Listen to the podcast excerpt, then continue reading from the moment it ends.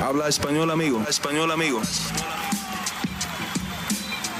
Damas y caballeros, están escuchando Hablemos MMA con Danny Segura.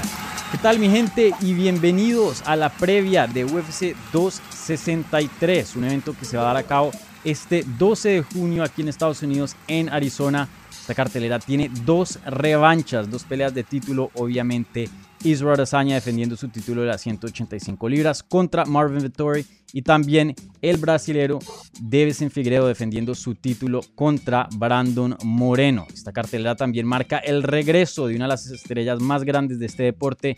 Nate Diaz regresa contra un contendiente top en Leon Edwards y bueno, hay muchas otras peleas que también están muy buenas en esta cartelera.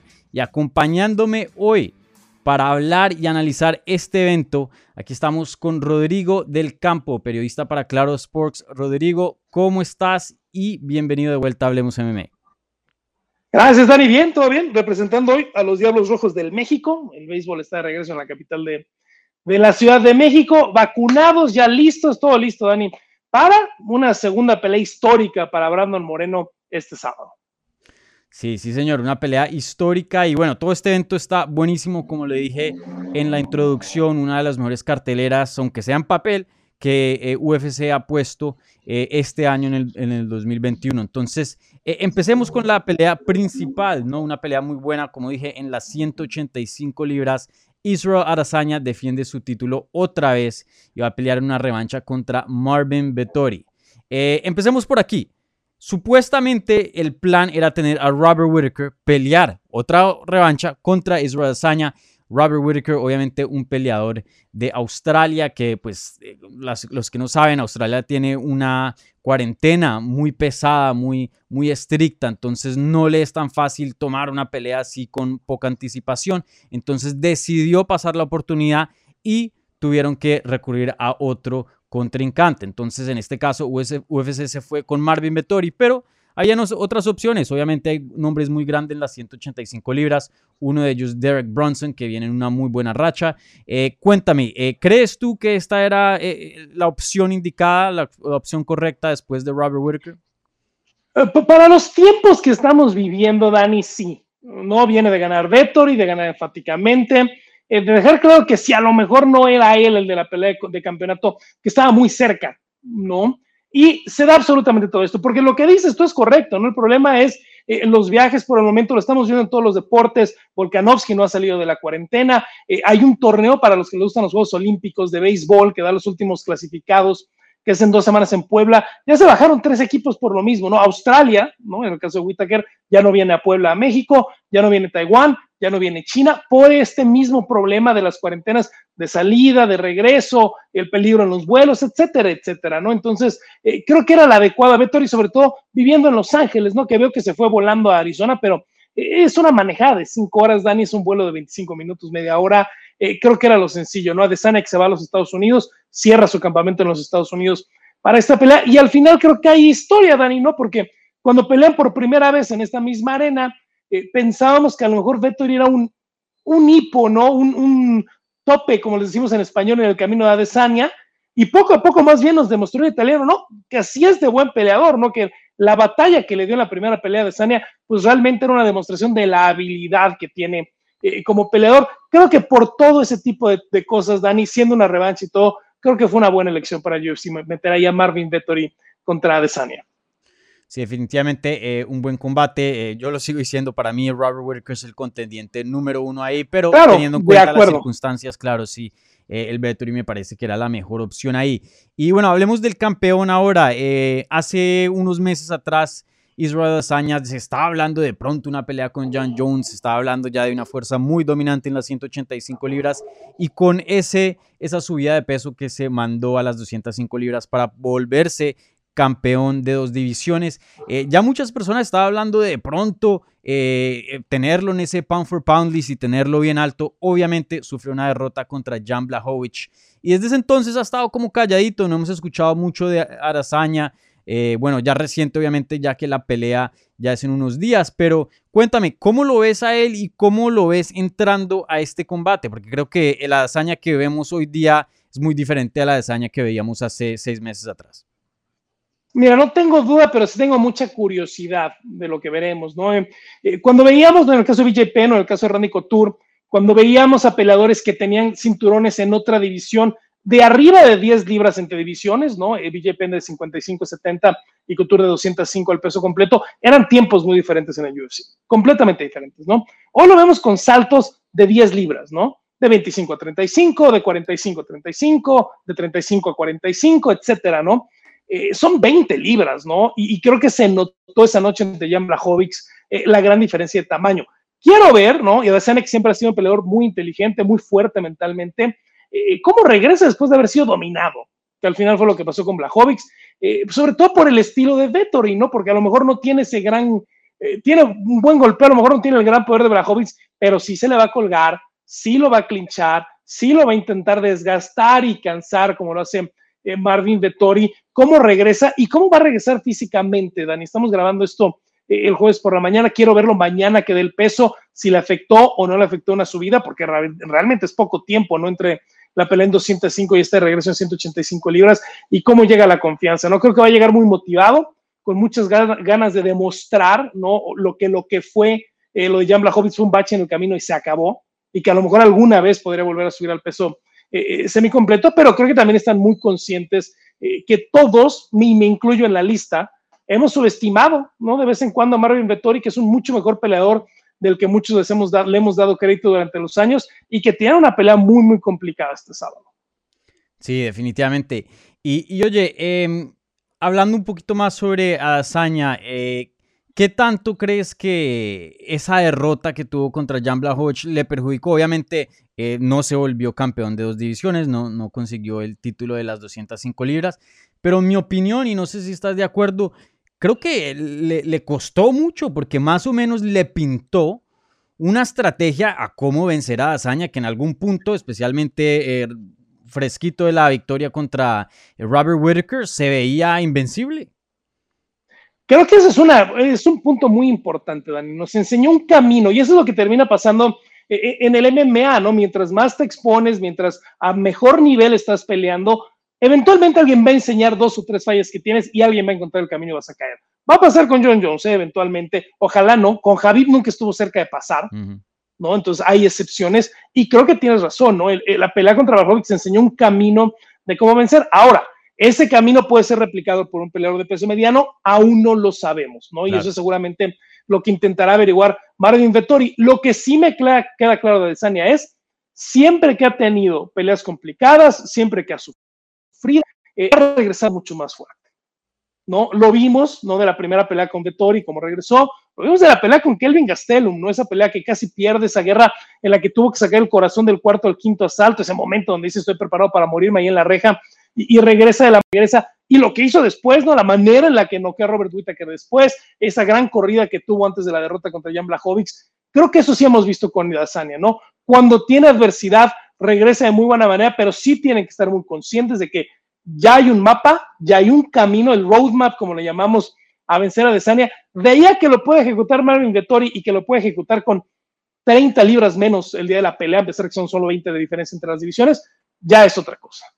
Sí, vamos a ver, definitivamente esta revancha muy interesante. Yo creo que muy más interesante de, que, de lo que la gente piensa, ¿no?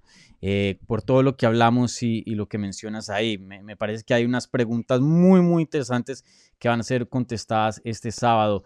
Y, oye, eh, ¿crees, y no quiero pues eh, atacar mucho a, la hazaña, pero yo fui un crítico y decir, hey, este, esta movida a las 205 libras muy apresurada, creo que todo Jan Blachowicz acabó de ganar el título, Gloria Teixeira viene una excelente racha, no se tiene que hacer este combate para nada. Eh, y creo que anoté con ese, ese, esa crítica porque, pues, eh, como hablamos, le terminó perjudicando bastante y, lo terminó exponiendo en ciertas áreas que tiene deficiencias. Fíjate que ahí veo una similitud ¿no? con la primera pelea entre Brandon Moreno y, Davison Figueredo, porque creo que parte del error fue subestimar a Blachowicz por parte del camp de Adesanya. Ellos sabían que tenían el star power para provocar una pelea, para mover, para dejar de un lado a Robert Teixeira y que les dieran la oportunidad de campeonato. Yo creo que dijeron, bueno, ¿no? No es John Jones, no va a ser una pelea en la que nos vamos a meter los millones y millones de dólares porque no es una superestrella, una pelea que vamos a ganar. Vamos a pedirla. Mm. Y creo que pasó lo mismo con Davison Figueredo esa noche en noviembre, ¿eh? que dice, ok, estoy en Estados Unidos, estoy ganando el salario de, de, campeón, creo que puedo tomar una pelea rápido porque acabo de ganar muy rápido. ¿Sabes qué? Vamos a retar a Brandon Moreno que acaba de ganar, que a lo mejor era un oponente, eh, Easy Money el 12 de diciembre, y nos regresamos a Brasil con dos peleas de campeonato eh, bien ganadas. Creo que ese es parte del gran error, ¿no? Fuera de lo promocional, del aspecto promocional, que tú has dicho mucho, ¿no? De cómo no era justo para todos y en la manera deportiva, de la verdad, esa pelea. A mí me da mucho esa impresión, ¿eh? No que haya una confianza de vamos a ganar, pero una confianza que diga, mira, podemos provocar la pelea de John porque tenemos una buena oportunidad de ganar contra Blachowicz y con el cinturón, entonces podemos seguir persiguiendo a John hasta tener esta pelea millonaria contra él, ¿no? Y, subestimaron mucho a Blachowicz y espero, espero, espero que realmente no estén subestimando a Marvin Vettori este fin de semana.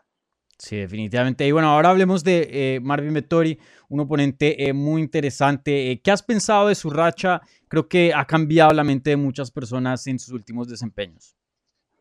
Te voy a decir una cosa que es muy personal, Dani, no es un tema ni siquiera periodístico me cae muy mal Marvin Vettori y a lo mejor por eso me ha cegado un poco. Ahora que no estoy haciendo un, mucho hater. periodismo, no soy un hater. Simplemente, mira, eh, puedo, creo que puedo separar lo deportivo de lo personal y lo he podido hacer durante mi carrera. No me cae bien, ¿eh? No me, y con todo y que soy amigo de Kelvin Gastelo, mi Kelvin me cae muy bien, y lo vi hace unas semanas en Las Vegas y platicamos un poquito de Marvin, etcétera, etcétera.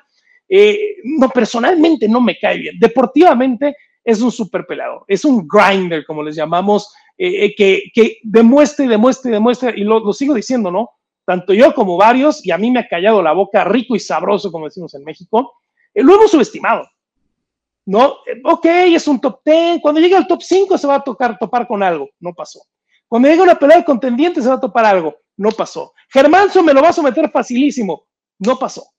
Y esa ha sido la carrera de Marvin, ¿no? Probar una y otra y otra y otra y otra vez estamos equivocados. ¿Y a dónde lo llevó? Pues una pelea de campeonato deportivamente, aunque Whitaker sería el otro, pues deportivamente merecida, ¿no? Realmente no está muy lejos, las condiciones son diferentes, creo que se lo merece.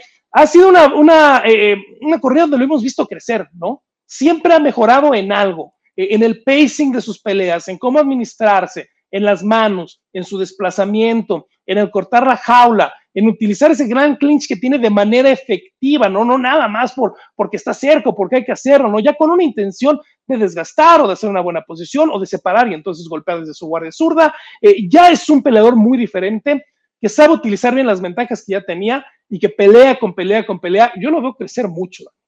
Sí, y alguna vez, eh, la última derrota de Vettori fue contra Dazaña. Eh, en ese tiempo, en el 2018, ¿pensaste que íbamos a ver esta revancha en esta situación a nivel de título?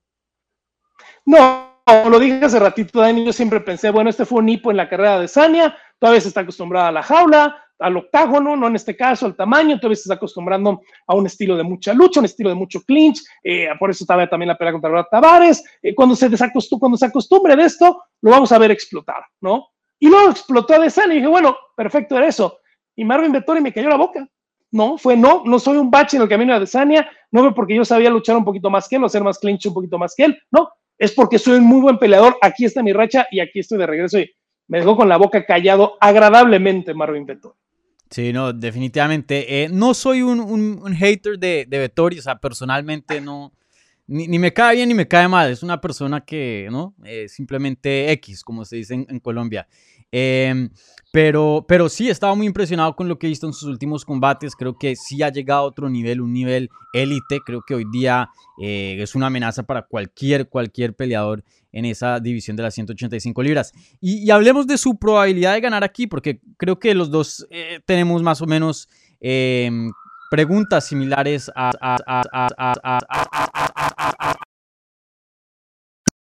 hacer aquí el Marvin Vettori en cuanto a su estrategia y asimilarla a lo que hizo Jan Blachowicz contra Israel Adesanya?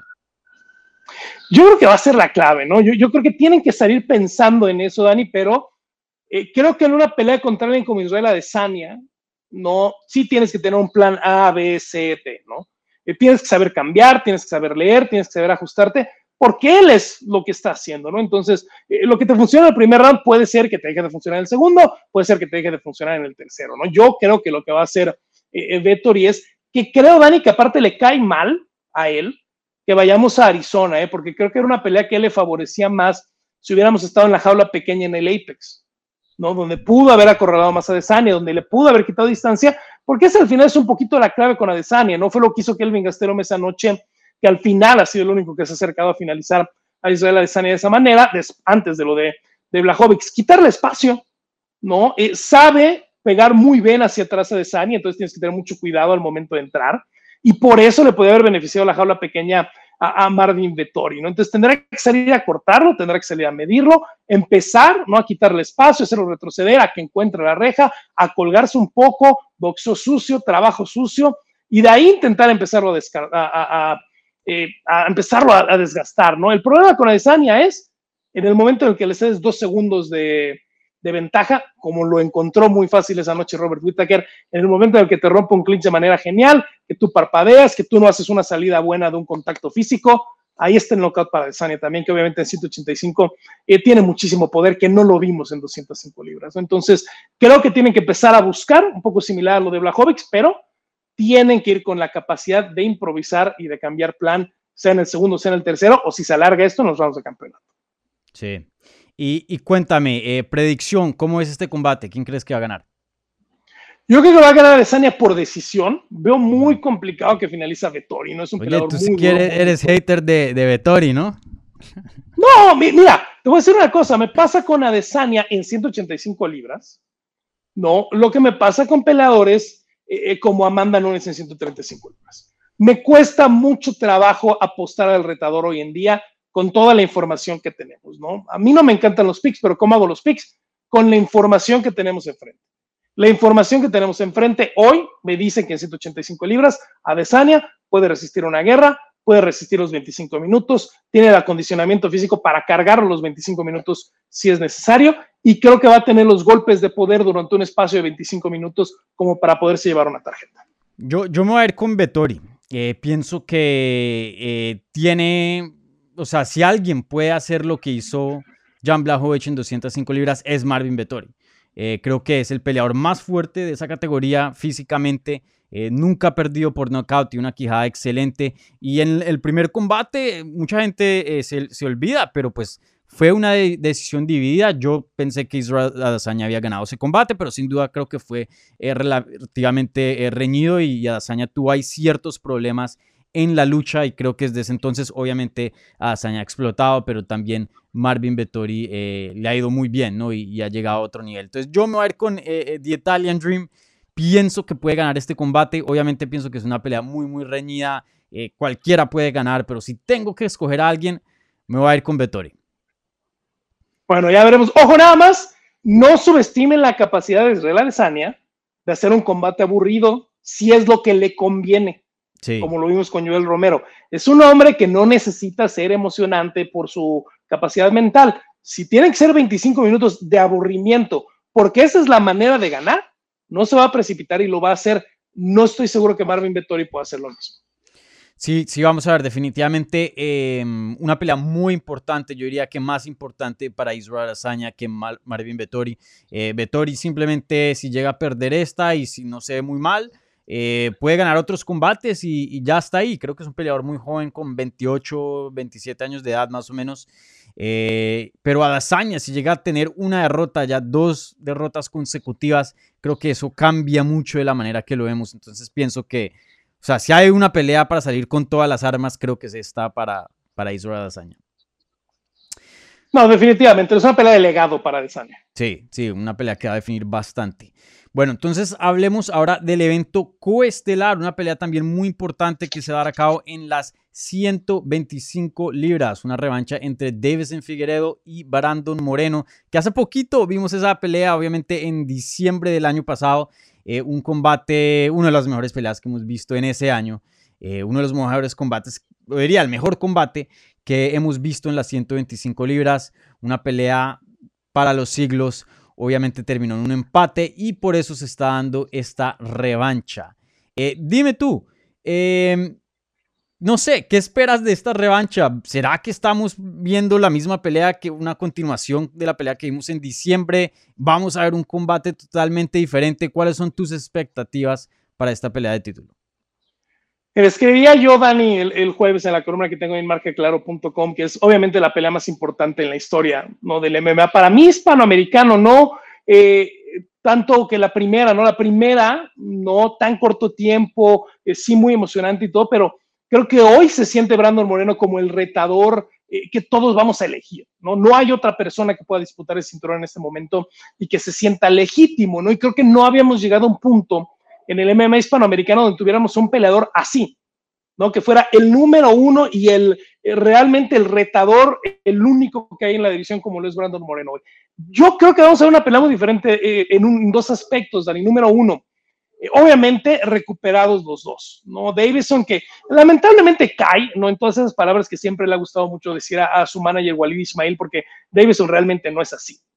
¿No? Ese tema de que se enfermó, de que el viernes tuvo que ir al doctor, que casi no pelea. Bueno, claro, ¿no? Cortó de peso, él es grande para la división, corta mucho peso. Cortó de peso dos veces en 21 días, como también lo hizo Brandon Moreno, ¿no? Entonces, número uno, vamos a ver dos peleadores mucho más recuperados, obviamente. Vamos a ver un Davison Figueredo, Dani, que ya no subestima a Brandon Moreno, ¿no? Que ya sabe realmente lo que presenta Brandon Moreno, que ya sabe que presenta, aunque no lo vimos mucho ese día, un grappling muy fuerte, un jiu-jitsu muy fuerte, una muy buena quijada, un striking mejorado y el corazón para aguantarle los golpes esos 25 minutos, ¿no?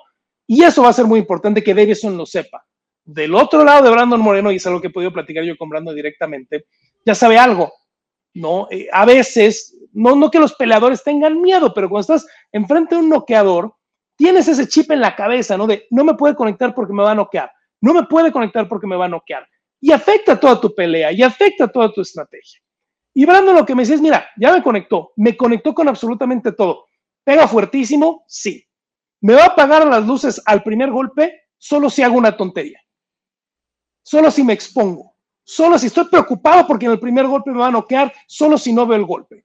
Obviamente no me puede conectar mucho y es un problema que tuve en la primera pelea Brandon donde lo conectaron mucho, pero llega con eso en la cabeza, que no es un monstruo, es alguien con quien puedo competir y con quien puedo durar los 25 minutos. Y creo que nos va a dar incluso una mejor pelea, Dani, donde ya no veremos ese valle en el cuarto asalto, donde los dos obviamente peleando 21, en 21 días de antelación, pues perdieron todo el cardiovascular en ese momento. Eh, creo que vamos a una pelea un poquito más pesada en el grappling, Dani. Y si se llegan a unificar, ¿no? Que es una posibilidad por el gran grappling que tienen los dos, de regreso a esa guerra de pie, como lo vimos hace exactamente seis meses, el 12 de diciembre, ¿no? Me gusta que se haya mantenido. Eh, Brandon la quería con menos tiempo. Davison obviamente creo mm. que se ganó con dos defensas en 21 días que le dieran estos seis meses de descanso. Llegan mejor entrenados, llegan con más información uno del otro, mejores preparados, con buen corte de peso. Y creo que todo está puesto para que veamos una, una pelea todavía mejor, si es que es posible. Sí, definitivamente. Eh, y les recuerdo, tenemos una entrevista con Brandon en el canal de Hablemos MMA, pueden chequear eso hablando de su revancha y también de su primer combate con el Davison Figueiredo. Y, oye, esta pelea me parece muy interesante porque, eh, y, tú lo dijiste, veo aquí dos cosas, eh, o bueno, hay muchas cosas, pero diría yo que los, los dos factores más grandes entrando a esta revancha son dos cosas. Uno, que el Davison Figueiredo no está respetando y no está subestimando a Brandon Moreno, porque Brandon Moreno entrando a la pelea con Davison Figueiredo o sea, lo que decía la gente, lo que decía los medios que no saben, es que lo van a matar. Que Brandon Moreno e-, es, otro más, es un Alex Pérez que lo van a sacar y simplemente hicieron esa pelea porque necesitaban un evento estelar para esa cartelera y, ya. Eso era lo que estaba supuesto a pasar, pero no pasó, obviamente. Entonces, ya el, el Davidson no está subestimando a Brandon, ¿cierto? pero creo que a la misma vez Brandon ya no trae ese elemento sorpresa, que también creo que le perjudica un poco a él porque obviamente entrando a ese combate vimos en el primer round como en Figueredo dijo, bueno, esto es una pelea de un round, te voy a acabar y ya. Y cuando llegó el segundo, el tercer round, y, y Brandon Moreno seguía ahí, ahí se le vio la cara, se le vio el desgaste y ya fue otra pelea completamente diferente y, tuvo que darle su respeto. Eh, y el otro factor que también veo es que ya eh, Brandon Moreno entra con más confianza. Sí perdió el evento, eh, ese, ese, elemento eh, de sorpresa, pero ahora el Brandon Moreno sabe que lo puede derribar cuando quiera y que le puede aguantar casi, si no todos los golpes que le manda el Davis en Figueredo. Entonces, la pregunta que te quiero hacer a ti es, teniendo eso en cuenta, ¿crees que Brandon Moreno está en una mejor posición hoy día que en la primera pelea en diciembre? Mira, no sé si está en una mejor posición, pero está muy consciente de ese tema, ¿no? Lo platiqué con él, decía, bueno, eh, dejaste de ser la sorpresa del MMA mundial, Brandon, porque eh, algunos sabíamos las capacidades que tenías, las presentaste ese día y así como decimos en México, le cayó la boca a todos, ¿no? Incluyendo a Davison, y están muy conscientes en el campamento, ¿no? Y sabían que tenían que trabajar cosas nuevas para esta pelea, eh, algunas cosas de derribo nuevas, incluso a pesar de que lo derribó bien esa noche, algunas cosas de striking nuevas, porque necesitan volverlo a sorprender. No necesitan tener un extra más esa noche, ¿no? Creo que al menos lo que sabe Brandon ya es, me tiene bien estudiado. Entonces, eh, creo que sí, en una cosa donde sí te ayuda, a pesar de que sí es una desventaja, obviamente, eh, que Davison ya conozca el juego de Brandon en este momento. De Davison lo tenemos muy bien conocido, ¿no? Con todo el tiempo que he tenido ya eh, en la jaula. Creo que a Brandon lo que le beneficia es esto, ¿no? Si algo no funciona, de lo que tienen planeado esa noche, ya no hay ese bloqueo mental, Dani, que le pasa a algunos peleadores donde dicen, oye, no me funcionó esto, ahora ¿qué hago? No me funcionó A, ¿qué hago? No me funcionó B, ¿qué hago? No me funcionó C, ¿qué hago? ¿No? Y creo que Brandon es uno de esos peleadores, como Davison, lo vimos esa noche, ¿no? Porque no sabíamos qué iba a pasar con Davison cuando el knockout no llegara. No, no teníamos esa incógnita, ¿no? Le había competido antes de Brandon una persona en su carrera, José Formiga, y se acabó.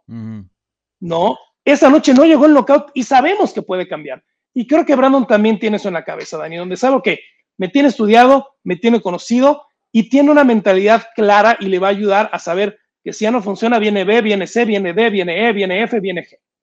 No, no hay esa traba mental de si no funcionó esto, si no funcionó el derribo, ahora qué hago los siguientes 15 minutos e intentar aferrarse a querer hacer lo mismo, ¿no? Entonces, en esa parte la ayuda, obviamente sabe, ¿no? Que tiene las de perder, entre comillas, ¿no? Porque el elemento sorpresa se fue. Bueno, creo que lo está tomando como un reto para decir, perfecto, ya me conociste y de todas maneras voy a ganarte este sábado. Sí, vamos a ver qué pasa ahí. Definitivamente muy interesante. Eh, no, no sabría yo responder esa pregunta si entra a este combate, a esta revancha en una mejor posición o no. Como tú dices, eh, pierde el elemento sorpresa que creo que es muy, muy grande porque vimos, vimos la cara de shock que tenía el Davison Figueiredo en el segundo round. Y, pero a la misma vez, pues Brandon le acaban de dar hace unos meses atrás la cinta negra, lo vemos con mucha más confianza, lo vemos, o sea, una confianza que, que entra al combate, eh, obviamente entrando al primero tenía mucha confianza también, pero hoy día lo vemos más reafirmado, que, hey, o sea, en, otra noche con otros jueces, de pronto yo soy el campeón de esta división. Entonces, eh, otra cosa es pensar eso y creer eso de uno sí mismo y otra cosa ya es comprobarlo, ¿no? Entonces, eh, definitivamente un combate muy, muy interesante. Dime tú, predicción para la pelea. ¿Qué, esperas de este combate? Mira, yo creo que mucha gente en Estados Unidos no nos quería cuando les decíamos que Brandon Moreno, uno de los mejores jiu del UFC, no de las 125 libras, del UFC. Y creo que esta, noche lo va a demostrar. ¿eh? Si Davison quiere hacer un poquito de grappling, como parece que va a querer hacer esta noche para no desgastarse tanto, eh, yo creo que Brandon Moreno va a ganar por sumisión. Yo, yo estoy, esta sí está complicada, pero yo me voy a ir con Brandon Moreno. Eh, le vi al Davison Figueredo unos huecos muy grandes. Obviamente tiene una habilidad física excelente, pero en cuanto a, su skill, a cuanto a su juego, eh, lo de la lucha, prácticamente cada takedown que Brandon Moreno eh, quiso hacer en ese combate lo obtuvo. Y fácil, no tuvo que luchar y cambiar de un takedown al otro y, y para la jaula y luego no. Prácticamente cada takedown eh, que él quería lo obtuvo. Lo único es que ya cuando estaban en el suelo sí era difícil controlar al Davidson, pero creo que ese equipo va a estar trabajando muy, muy duro en buscar formas de, mantenerlo en el suelo, ¿no? Y en el striking creo que están a la par y si Brando Moreno pues eh, termina teniendo eh, más volumen, creo que pues puede jugar muy bien eso en, los ojos de los jueces. Entonces vamos a ver qué va, pasa ahí, pero me voy con Brando Moreno por decisión pelea reñida, la verdad lo veo muy similar al, combate pasado, obviamente eh, espero los dos peleadores estar mucho más listos, otras cositas diferentes ya que eh, pues se han estudiado, pero sí ese tipo de guerra, ese tipo de chispazos. Eh, hablé con Brandon y él me dijo, yo hasta espero una trilogía de esta pelea, creo que voy a enfrentarme con el en más de dos veces, entonces no sé qué va a pasar ahí, pero sé que va, va, a pasar candela, fuego. Ojalá, ojalá. Y definitivamente, ¿no? Si gana Brandon, si llegara a ganar Brandon la noche del sábado, hay que hacer una trilogía, eh, eh, Dani, ¿no? Es uno de los campeones eh, más emblemáticos, obviamente apenas, ¿no? El tercer campeón del peso mosca Davison, pero se ha convertido en un emblemático con el poder que tiene. Y creo que si ganara, llegara a ganar Brandon, yo creo que nadie diría que no. A ver una tercera parte rápido, ¿no?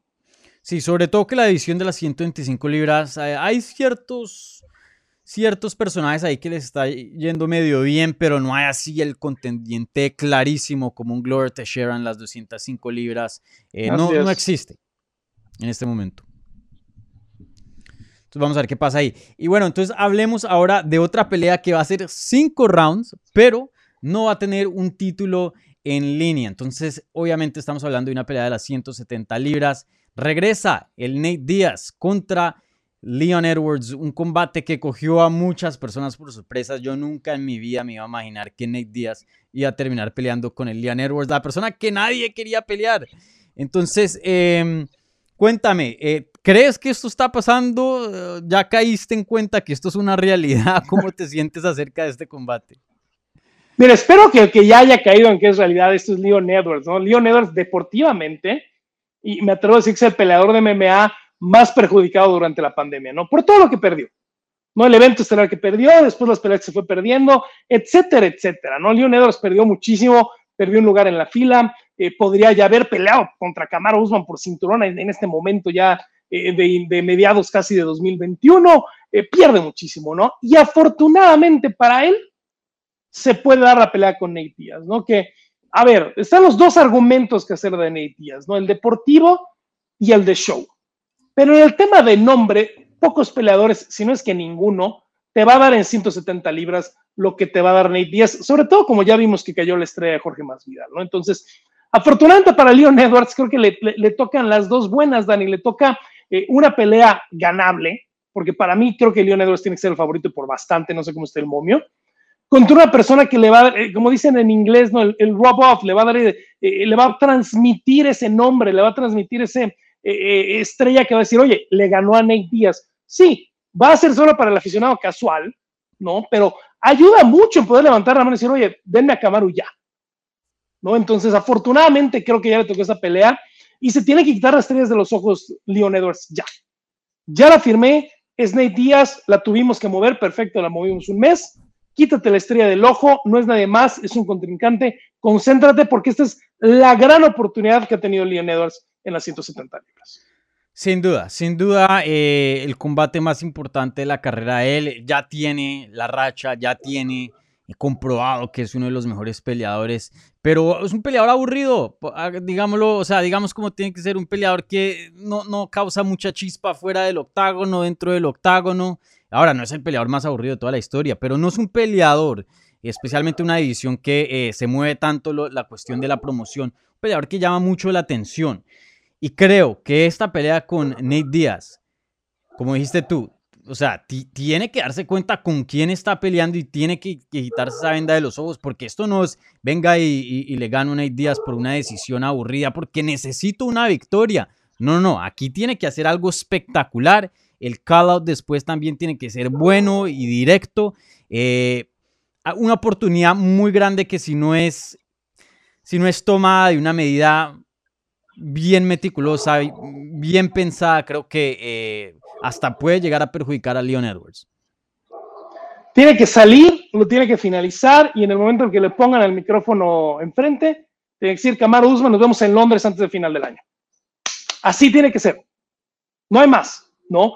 Tiene que ser así y creo que puede, ¿no? Eh, Nate es un peleador que respeto mucho. Yo sigo pensando que con tres estos pesos welters, Dani, como Leon Edwards, como Jorge, que, era un ligero mucho más grande que Nate, como lo es Camaro, está muy chiquito, Está muy chiquito, no tiene la corpulencia de lo que va a tener un Leon Edwards esa noche, ¿no? Que creo que lo va a poder manipular, creo que lo va a poder mover y creo que cada vez que lo toque lo va a tocar como con poder, como lo vimos esa noche eh, con Jorge Masvidal, que cada vez que tocó a Nate lo tocó con poder y parecía que en cada golpe lo iba a dejar ahí dormido. Eh, le paran la pelea, pero lo iba a terminar noqueando a Jorge, creo que no quedaba duda alguna para ninguno de nosotros, ¿no? Entonces, creo que se tiene que quitar la venda, creo que le tiene que perder el respeto, como decimos en México, y tiene que salir a buscar lo espectacular. Su carrera está aquí, mm. ¿no? Es un gran deportista, es un gran peleador, es un gran triunfador, eh, técnicamente es un peleador muy bueno, quiere aspirar al pago grande, quiere aspirar a la pelea de campeonato, como dicen en Estados Unidos, el prize fighting, que me encantaría que tuviéramos esta palabra en español,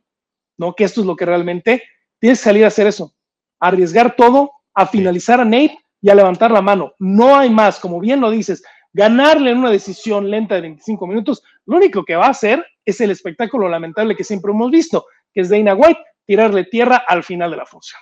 No, sí, como dices, una pelea muy importante y esta es la pelea que, toca despertarse, que toca ponerle chispa porque eh, imagínate, una pelea aburrida de clinch contra la jaula, no por 15 minutos, sino 25 minutos contra Nate Díaz, un peleador obviamente mucho más pequeño que no ha peleado en años, eh, ni siquiera sé que está rankeado en el top de, de welterweight, no creo, creo que ya lo debieron haber Mira, No debería, lo peor va a ser, si estuviera. No, y si pasa eso, Dani, bueno, Jair Rodríguez no ha peleado en años, si es el número 3, ¿no? Lo, que, lo único que va a pasar, Dani, es que eh, si gana Leon Edwards de esa manera, va a perder hasta el trash talk, porque va a salir Nate a decir, tres semanas es que no quiso pelear conmigo, es que no quiso pelear conmigo, es que no quiso pelear conmigo. Y todos los fans, ¿sabes qué van a decir? Es que Leon no quiso pelear con Nate. Claro. Entonces, la oportunidad que tiene la puede tirar a la basura si no sale a buscar finalizar. Sí, no, estamos de acuerdo. Eh, creo que muchas personas están diciendo, no, esto es win-win, no, una pelea con un hombre gigante, no sé qué, pero también puede ser una pelea muy riesgosa que le puede dañar eh, lo que se dice el stock, ¿no? La acción a, Leon Edwards. Entonces vamos a ver qué pasa ahí. Y bueno, hablando de Nate Díaz, eh, como habíamos dicho al principio, una pelea que cogió a muchas personas por sorpresa, ¿no? Nosotros pensábamos, cualquier persona con sentido común pensaba, no sé, trilogía contra Conor McGregor, revancha contra Jorge Más Vidal, no sé, otras cosas ahí en juego, pero una pelea con Leon Edwards, casi que imposible. Eh, dime tú, ¿por qué crees o cuál crees que es la razón de que Nate Diaz quiso esta pelea? Porque él la quiere, él quiere este combate.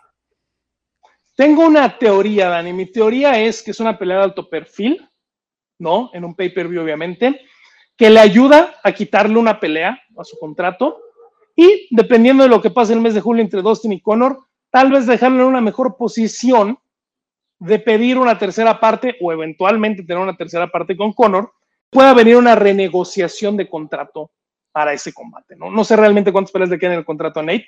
Eh, creo que es una manera de mantenerse relevante en una pelea importante contra un peleador que seguramente ellos piensan que en el piso y que con el clinch van a poder neutralizar o con mucha distancia van a poder conectar, que le ayuda a quitar una pelea de contrato y de ahí buscar una tercera pelea tal vez con Conor más adelante en el año, el año que entra, no sé. Nate de pronto tiene estas locuras, Dani, que, que, no lo entiendo. a veces no lo entiendo, te lo juro, mm. ¿no? Pero este, eh, veremos, ¿no? ¿Cuál es el plan de Nate? Nate, eso sí te puedo decir, a veces no lo entendemos, parece que no, pero siempre tiene, tiene un plan. Entonces, alguna razón hay para haber tomado esta pelea en este momento. Sí, eso es verdad. El Díaz es bien astuto, pero yo mm, le he dado vueltas y vueltas a esta pelea, pero no encuentro un porqué. la única teoría que tengo yo es que, bueno, Liam Edwards está rankeado, si no estoy mal, el número 3 en esa categoría. Un hombre muy grande, una racha inmensa. Creo que ocho peleas sin haber perdido.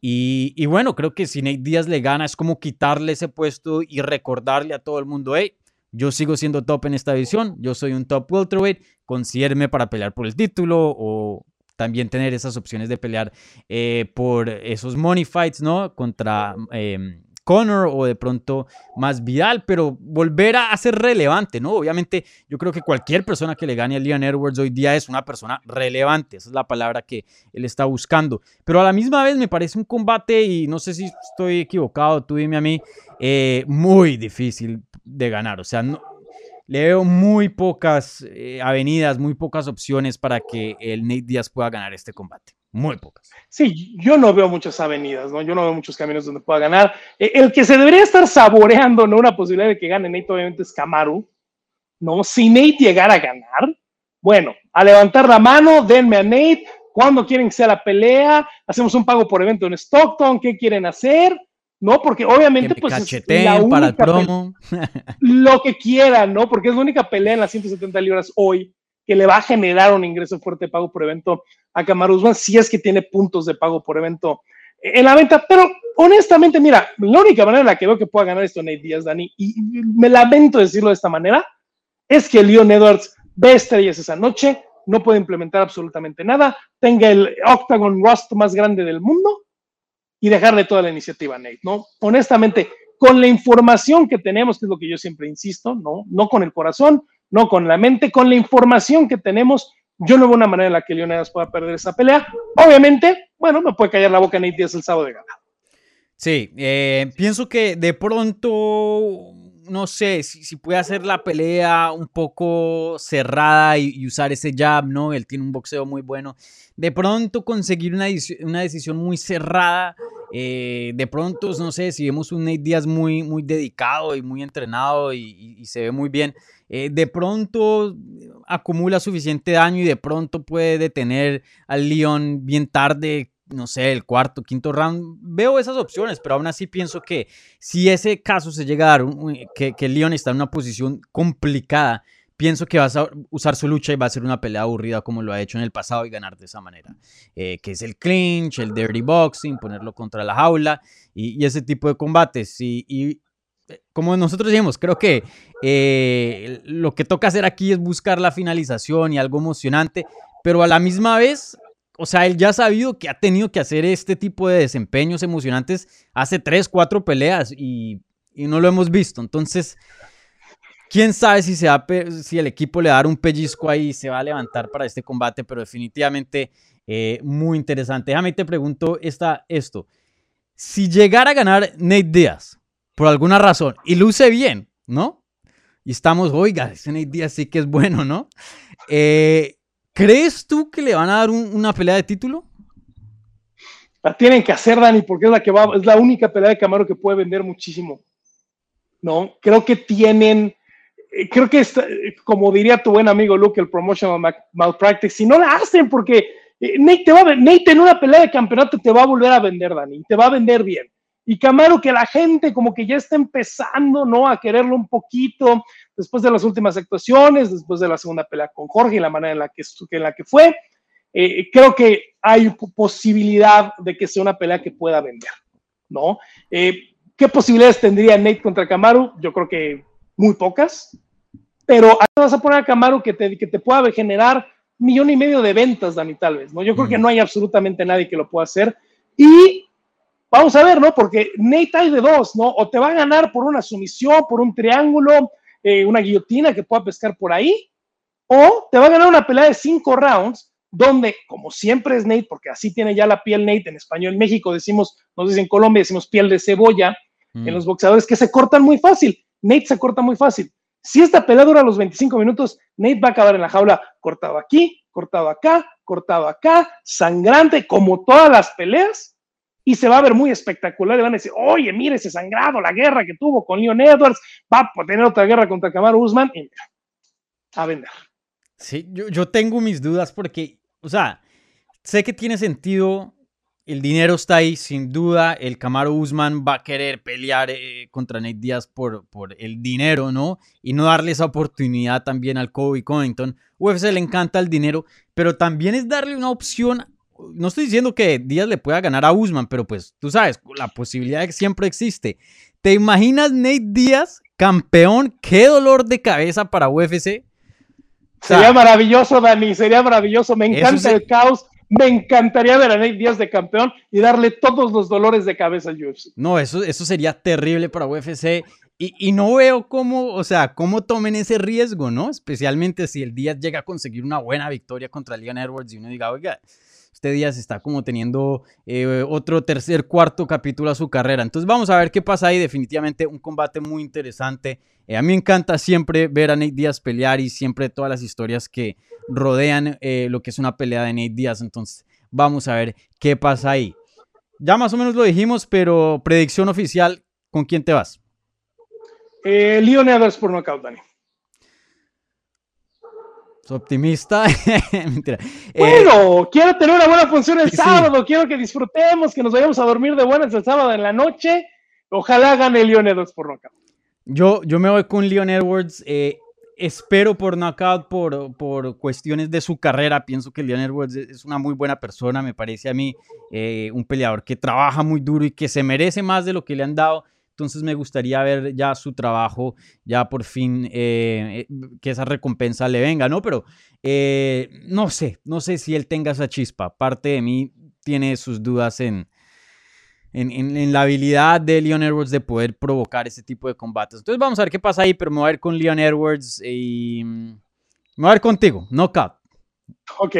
No, ahí, no intentar tener algo divertido, intentar tener algo divertido. Porque aparte vamos a venir eh, de Paul Craig Jamal Hill y de Belal Muhammad contra Demian Maya cuando lleguemos a esa pelea, ¿no? Entonces, ojalá tengamos algo divertido con Nate Lee. Sí.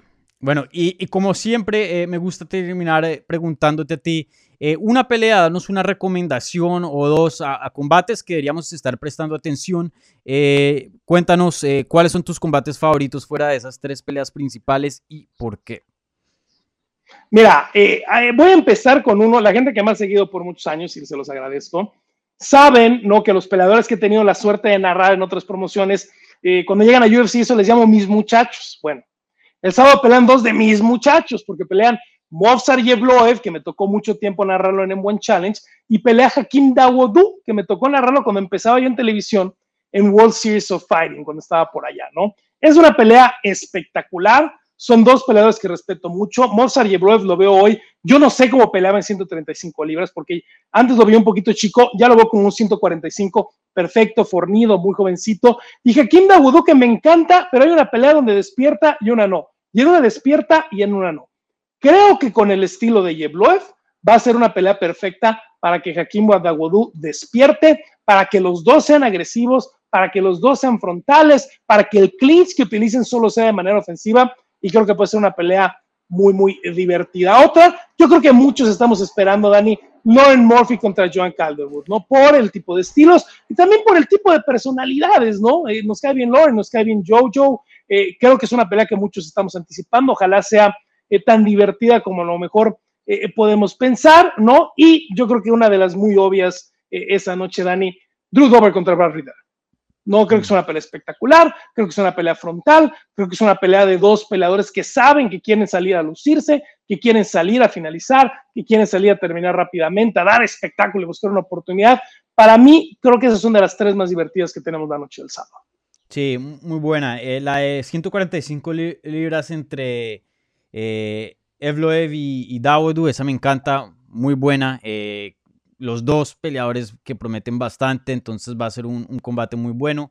Eh, obviamente la que dijiste Murphy contra Calderwood, si gana Murphy, de pronto estamos viendo la siguiente peleadora para retar a Valentina Shevchenko, entonces una pelea muy importante en las 125 libras, eh, tiene bastante importancia diría. Y, bueno, una que me gusta a mí, no tanto por el estilo, pero Damien Maya contra Belal Mohamed, siempre que pelea Damien Maya, toca pegarle sus respetos, darle sus respetos al maestro, un peleador que eh, ya es como un dinosaurio, diría yo, en cuanto a su estilo, que no se ve mucho, peleador que nada más tiene ¿no? una, herramienta y es tan buena que aún así puede conseguir muchas victorias. Em, un peleador muy, muy, muy simple, por decir. Eh, ya se sabe exactamente qué es lo que va a hacer, pero es tan bueno que muchos peleadores tienen problemas en detenerlo. Y bueno, eh, una leyenda del deporte, diría yo, y, probablemente su última pelea, creo que le queda una más en el contrato, algo así, o dos más. Eh, entonces, de verdad estamos viendo el fin de Damien Maya aquí. Entonces, vamos a ver qué pasa ahí. Y diría otra yo que me interesa, la de Paul Craig contra Jamal Hill. han hablado bastante, hay algo ahí de rivalidad. Y Jamal Hill parece, Todavía es muy temprano, pero parece ser un peleador que promete bastante y puede llegar a ser un nombre bien grande en el futuro en las 205 libras. Y Paul Craig, un peleador, un veterano con mucha experiencia, con sumisiones muy raras y victorias muy extrañas. Eh, creo que es un, buen reto para Jamal Hill en este punto de su carrera. Que, eh, ¿Cuántas victorias ya consecutivas, si no estoy mal? Bueno, él está invicto, ¿no? Pero eh, dentro de UFC ya viene con tres victorias y la última siendo una, em, una parada sobre, sobre Ovin Sobre Que es muy, muy bueno. Entonces, el, el Jamal Hill, échenle ojo porque puede, puede pintar para grandes cosas. Bueno, Digamos eh, tres seguidas, ¿eh? porque le, dieron el no contest por dar positivo por marihuana, pero tres seguidas para llamar Gil. Y a ver qué pasa con ese que sí es de Muhammad contra Maya, que es una, es una pelea, Dani, que déjame decirte, tiene dividido eh, a, la casa Prates del campo, ¿no? Porque obviamente Fernández es aficionada de Demian Maya. Y, Belal Muhammad, que es un tipazo, tiene mucha relación con México, para los que no lo sepan, eh, se hizo en Chicago Fight Team con el entrenador Roberto Ramírez, pasó su etapa en Rufus Sport, también trabaja mucho con Mike Valle, entrenador de, de Matamoros, que ya tiene muchos años trabajando y entrenando ahí en Chicago, y va a tener sangre mexicana en la esquina. Horacio Gutiérrez, el de Guadalajara, va a estar en la esquina, como generalmente lo está eh, con Belal Muhammad este sábado. Sí, muy buen amigo del, del Bajamondes también. También entrena ahí con Mike Valle ahí en, en, este, Chicago.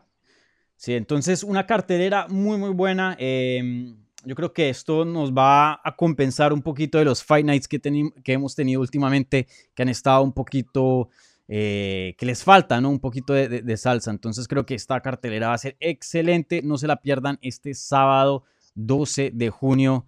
Bueno, eh, muchas gracias eh, Rodrigo por acompañarnos aquí en esta previa de UFC 263. Como siempre, lo pueden seguir en Twitter, Instagram. ¿Cómo es tu handle? Rod del Campo. arroba Rod del Campo por allá. Estamos trabajando ahí narrando en eh, Claro Sports y Market Claro. No estamos haciendo nada escrito ahorita MMA, somos agentes libres, pero lo que sí les puedo adelantar desde ahorita, Dani, y anunciarles, el viernes de la semana entrante estaremos narrando Naciones MMA, el segundo evento de Naciones MMA, con Alejandro Gallito Flores y Teo Londoño en la estelar. Estaremos en la cabina con Andrés Litchfield desde casa, ¿no? Pero estaremos narrando para la gente de Naciones MMA en toda Latinoamérica la semana que entra. Bueno, si, si quieren ahí hate tweets de, de Marvin Vettori, por ahí estén siguiendo a Rod del campo todas las semanas. Me lo, evito, me lo evito, me lo evito. Así que bueno, Rod, muchísimas gracias. Un placer de nuevo hablar contigo sobre esta cartelera y bueno, disfruten las peleas este fin de semana y nos hablamos pronto. Muchas gracias.